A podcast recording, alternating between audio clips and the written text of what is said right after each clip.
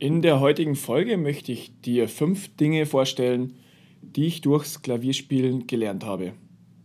Bevor es losgeht, möchte ich dir wieder den Sponsor der heutigen Folge vorstellen, Lycon, wo du wirklich individuelle Bluttests und DNA-Tests machen kannst, um zu sehen, welche Lebensmittel du gut verträgst, wie gut deine Blutwerte sind, ob du zum Beispiel einen Vitamin D-Mangel hast oder ob du gegen bestimmte Lebensmittel allergisch bist. Ich habe für dich einen 15% Gutscheincode klargemacht. Mit dem Code FoodGuide15 bekommst du 15%. Oder du gehst einfach auf pianobeat.de slash test oder du findest den Link auch in den Show Notes. Ich habe als Kind, wie viele andere in meinem Alter, angefangen Klavier zu lernen. Ich habe damals gemeinsam mit meiner Schwester begonnen, die ein Jahr jünger ist. Und natürlich habe ich Fähigkeiten Klavier entwickelt und ähm, gelernt, ja, Stücke zu spielen und wurde auch musikalischer. Aber ich habe auch andere Dinge gelernt oder mir sind andere Dinge aufgefallen, die ich dir heute vorstellen möchte. Der erste Punkt, das Klavier ist wirklich sehr, sehr vielseitig. Das Klavier wird, das Klavier wird häufig zu Unrecht in die klassische Schublade gesteckt. Gut, mittlerweile wissen auch die meisten, du kannst auch Pop-Songs damit spielen, so. Aber es fasziniert wirklich seit Jahrhunderten Komponisten, Musikliebhaber und Pianisten. Und ja, die Stilrichtungen, die du damit spielen kannst, sind wirklich sehr, sehr vielfältig. Für kein anderes Instrument wurden auch so viele Stücke geschrieben wie fürs Klavier. Frédéric Chopin schrieb fast ausschließlich fürs Klavier. Auch bei anderen Komponisten wie jetzt Bach, Beethoven oder Mozart spielt das Klavier eine sehr große Rolle. Dementsprechend gibt es auch eine riesige Auswahl an Stücken aus mehreren Jahrhunderten. Und ja, auch viele alte Stücke sind es immer noch wert, gespielt zu werden und es kommen immer wieder neue hinzu. Neben klassischen Stücken wie Bach-Inventionen oder Mozart-Sonaten kommen auch ganz viele andere Musikstile zusammen, zum Beispiel Jazz, Swing, Blues, Boogie oder Pop. Auf dem Klavier klingt wirklich vieles einfach super. Das Klavier ist außerdem nicht nur Soloinstrument, wo du also alleine Stücke spielen kannst, sondern auch perfekt zur Begleitung von anderen Instrumenten. Stücke für Blas- und Streichinstrumente klingen einfach mit einer Klavierbegleitung deutlich runder und schöner, als wenn die nur allein gespielt werden. Meistens wird im Klavierunterricht der Fokus sehr stark auf die klassische Musik gelenkt mit Klassik meine ich natürlich nicht die Epoche der Klassik, sondern ähm, von Barock bis Romantik oder ja, bis Mitte des 20. Jahrhunderts. Zu Beginn ist das natürlich sinnvoll, weil du anhand der Stücke sehr gut Technik, sauberes Spielen, Musiktheorie, ja, das alles lernst du mit diesen Stücken sehr, sehr gut. Wenn dir allerdings Jazzmusik oder Popmusik mehr zusagt und du mit Klassik nicht so wirklich viel anfangen kannst, dann kannst du spätestens, wenn du die Grundlagen hast, auch schauen, ob es vielleicht auch Lehrer gibt, die dir diese Musikrichtungen beibringen. Ich habe während meines Klavierunterrichts nur vereinzelt Popstücke gespielt und mich erst dann, als ich dann eine Zeit lang keinen Unterricht mehr hatte, mehr darauf fokussiert und auch Gefallen an Jazz, Blues und Popmusik gefunden.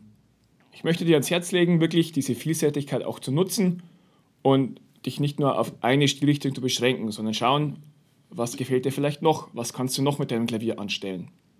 Der zweite Punkt, das Klavierspielen ist ideal, um abzuschalten. Nach einem stressigen Tag an der Schule, in der Arbeit oder an der Uni schreit der Körper nach einem sinnvollen Ausgleich. Eine Möglichkeit ist natürlich, dass du dich aufs Sofa legst und dir deine Lieblingsserie reinziehst oder dir ein Buch schnappst. Aber eine super Möglichkeit, um abzuschalten, ist wirklich auch das Klavierspielen. Kaum spielt man die ersten Töne, taucht man wirklich völlig in die Welt der Musik ein und der Stress aus der Arbeit oder alltägliche Dinge, die sind da wirklich sehr, sehr weit weg. Auch die Musik tut wirklich der Seele gut und nicht umsonst ist Musik auch bei vielen Entspannungstechniken ein fester Bestandteil. Wenn du gelernt hast, frei zu improvisieren, kannst du auch deine aktuelle Stimmung am Klavier ausdrücken und zum Beispiel sehr wütend und laut spielen oder sehr ruhig oder energisch und schwungvoll und so deiner Stimmung Ausdruck verleihen. Der dritte Punkt klingt vielleicht ein bisschen nach Oma-Weisheit, aber ohne stetiges Üben wirst du keinen Erfolg haben. Da gibt es auch genügend Sprüche dazu. Übung macht den Meister. Es ist noch kein Meister vom Himmel gefallen. Übung ist, ist der Lehrmeister.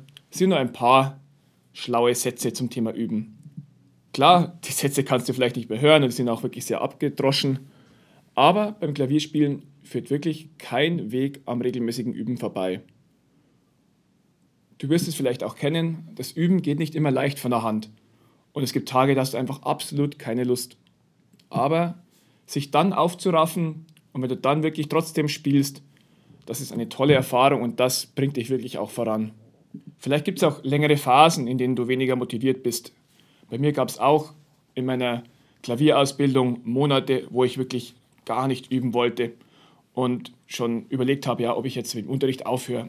Und ich glaube, jeder hat diese Phase mal. Und das ist auch gar nicht schlimm. Du überwindest diese Phase wieder und vielleicht kommt mit einem neuen Stück, einem neuen Lehrer oder einfach nur, wenn zum Beispiel dein Alltag irgendwie anders ist, wieder mehr Motivation. Und selbst wenn du wirklich keine Lust hast, mit ein bisschen Üben kannst du schon wirklich vorankommen und und ja, es geht dann Schritt für Schritt voran und du lernst die Stücke, die du dir vornimmst. Das Prinzip mit dem Üben lässt sich auch auf viele andere Lebensbereiche übertragen. Zum Beispiel bei der vorletzten Folge habe ich darüber gesprochen, was Laufen und Klavierspielen gemeinsam haben. Das ist auch so. Mit viel Übung kommt der Erfolg. Und das gleiche gilt auch an der Uni, in der Schule oder für Projekte in der Arbeit. Die vierte Sache, die ich gelernt habe, dass kleine Erfolgserlebnisse die Motivation erhalten. Nur wenn du Motivation von innen hast, bleibst du am Ball. Nicht, wenn dir die Eltern sagen, dass du Klavier üben sollst oder wenn es irgendwer von dir erwartet. Für wirkliche Fortschritte und für wirklich langanhaltende Motivation muss das von innen kommen. Und die beste Motivation sind Erfolgserlebnisse.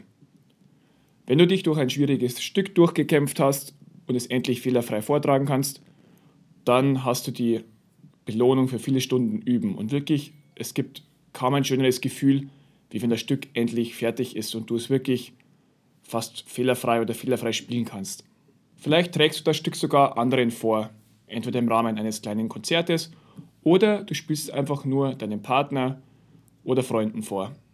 Auch für viele andere Situationen gilt das. Wenn du zum Beispiel an der Uni bist und immer wieder durch gute Prüfungsergebnisse Motivationen kriegst oder an der Arbeit.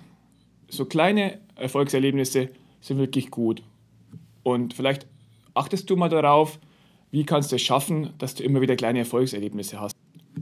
Und feier dich ruhig für Erfolge. Wenn du dich für Erfolge gebührend selbst feierst, entweder du machst es mit anderen oder auch selber, wenn du dich darüber freust und wirklich sagst, ja, den Erfolg genießt, dann brennt sich das viel mehr in deinen Körper, in dein Gedächtnis ein und ist viel effektiver für die Motivation. Der fünfte Punkt, das Gedächtnis muss wirklich immer wieder aufgefrischt werden. Wenn du ein Stück am Klavier wieder und wieder spielst, dann spielen deine Finger irgendwann von allein.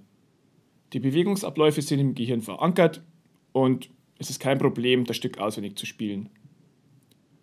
Mehr zum Thema auswendig spielen erfährst du übrigens in der letzten Episode, wo ich das Thema ausführlich behandelt habe. Egal wie gut du ein Stück auswendig kannst, nach einer bestimmten Zeit wirst du Teile davon vergessen und die Erinnerungen werden immer bruchstückhafter. Oft ist es wirklich auch ernüchternd zu sehen, wie schnell man wirklich Sachen vergisst oder Stücke vergisst.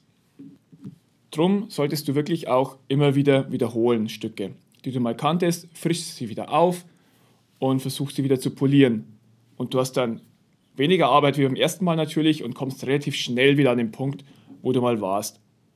Nicht nur beim Klavierspielen ist es so, sondern auch beim Lernen, bei Vokabeln auswendig lernen zum Beispiel oder, oder wenn du ein Gedicht auswendig lernst. Wenn du es immer wieder wiederholst, nur dann kommt es wieder zurück ins Gedächtnis. Ja, das waren die fünf Punkte, die ich mir für heute rausgegriffen habe. Ich hoffe, dir hat die Episode gefallen und ich freue mich, wenn du nächste Woche wieder einschaltest.